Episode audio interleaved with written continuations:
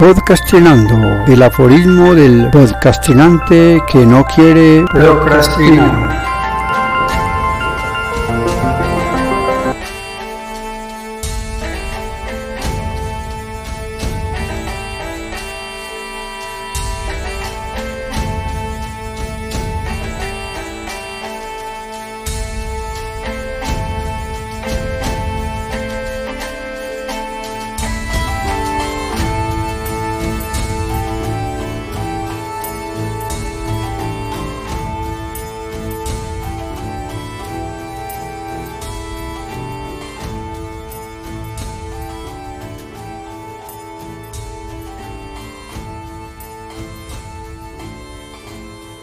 Aforismo número 6 de la cuarta temporada. Cada vez que consulto la historia de la humanidad, me doy cuenta de que no he aprendido mucho de su crueldad. El fuego eterno. Aunque nací de parto natural, soy hijo natural. Los años 60 no daban para una ruptura de piel por cesárea. Además, el costo tendría otro agravante, dada la situación económica que rondó siempre nuestra familia. Era natural estar necesitados de dinero, una constante que me acompañaría durante por lo menos los 48 años siguientes de mi existencia. Con esto quiero decir que al nacer, desde ya se presentan, sin que uno lo sepa, las primeras adversidades. Los mismos dinosaurios no tuvieron una vida tranquila.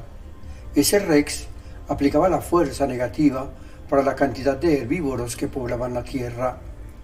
Luego, la gran explosión que acabó con la poquita paz que rondaba el mundo. La necesidad de alimentarse, el fuego y todo ese rollo fue dándonos un toque de necesidad de entrar en conflicto con la naturaleza, la cual nunca se negó a ofrecer, como toda buena madre, lo que se podía tomar para el sustento y luego abusar de ella de igual manera a como lo hacemos hoy.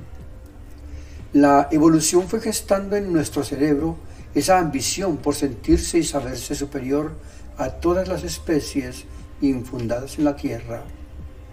Pero el fuego, el fuego fue la chispa que incendió la creatividad y con él el progreso. Pasamos de un momento de dependencia a independencia. Nos hicimos a nuestra propia voluntad, sorteando la vida de un papel a otro sin darnos cuenta. De repente se nos presenta ese infortunio llamado muerte y enfrentamos la pena de una manera subrepticia hasta que aprendemos a convivir con ella. Es así como nos damos cuenta de que el círculo de la vida necesita mentes brillantes que puedan darse el lujo de optar entre ser opresor o convertirse por la falta de carácter en oprimido. Es ahí donde radica la gran fuerza que generó la rivalidad entre unos y otros. Eso se convirtió en algo tan natural que los chinos le dieron su propia simbología. Debo partir del hecho de que nuestro cerebro coordina en una sola función ambas lateralidades.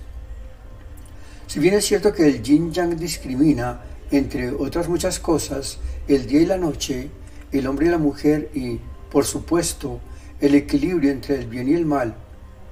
El cerebro, desde que comienza a funcionar dentro de su racionalidad, lo de izquierda y derecha, pero de forma intercambiada, cosa que desde ya me parece bastante curiosa. Imagínese un cochero de carroza de caballos, dominando las riendas de sus cuadrúpedos con las manos contrarias. Así, Toma las riendas del caballo de la izquierda con la mano derecha y viceversa. Eso volvería loco a cualquier conductor. De esa manera, nuestro cerebro, ya sin la pena ni la gloria de enredarse, porque ha sido diseñado para que funcione así, ha fusionado en su propio yin-yang el hecho de que existe una bipolaridad congénita del ser humano y con ello la tranquilidad de ejecutar ciertos actos sin que medie en ellos remordimiento alguno. No es vano el asunto aquel que toca la mitología del complejo de Edipo. El asesino de su padre es el hijo y se flagela quitándose los ojos. Es, pues, la tiranía ejercida sobre la humanidad que un hombre envía a matar a su hijo, y que sea éste, sin saberlo, quien lo asesine.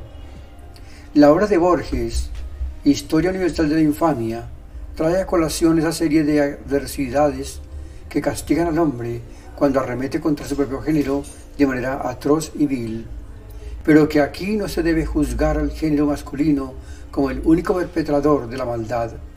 Su opuesto no ha menguado el deterioro de la humanidad al considerarse de parecer tan débil a su complemento.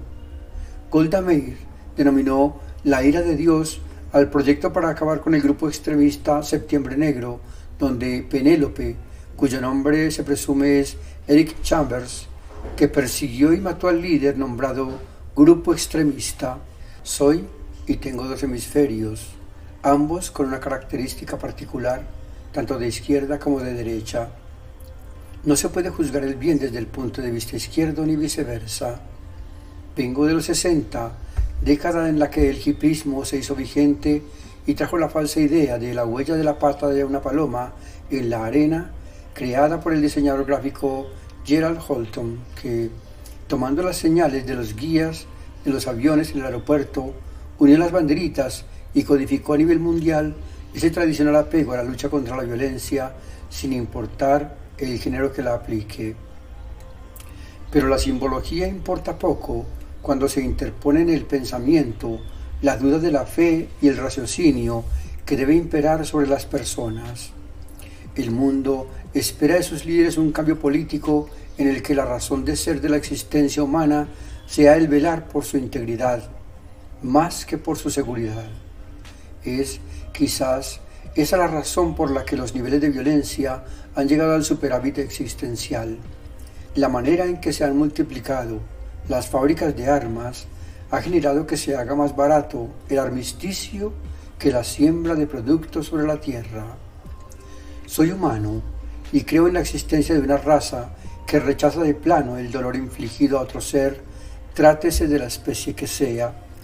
Tengo el dolor de aquel compañero de camino que encerraba en un tarro de hojalata de leche batracios con el único objeto de esperar que asomaran sus patas en el borde para cercenárselas con la filosa tapa.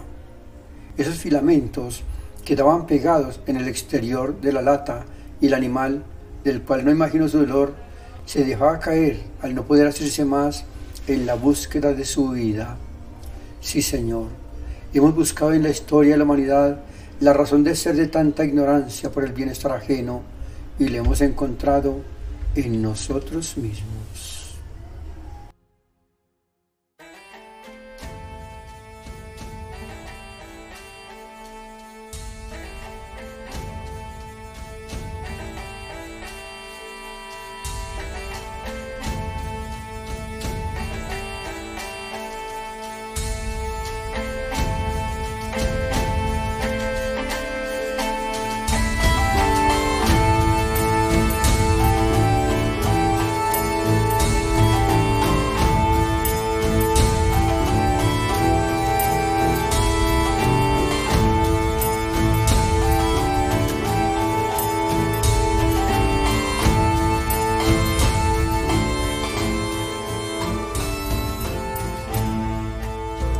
Hasta aquí, podcastinando, el aforismo del podcastinante que no quiere procrastinar.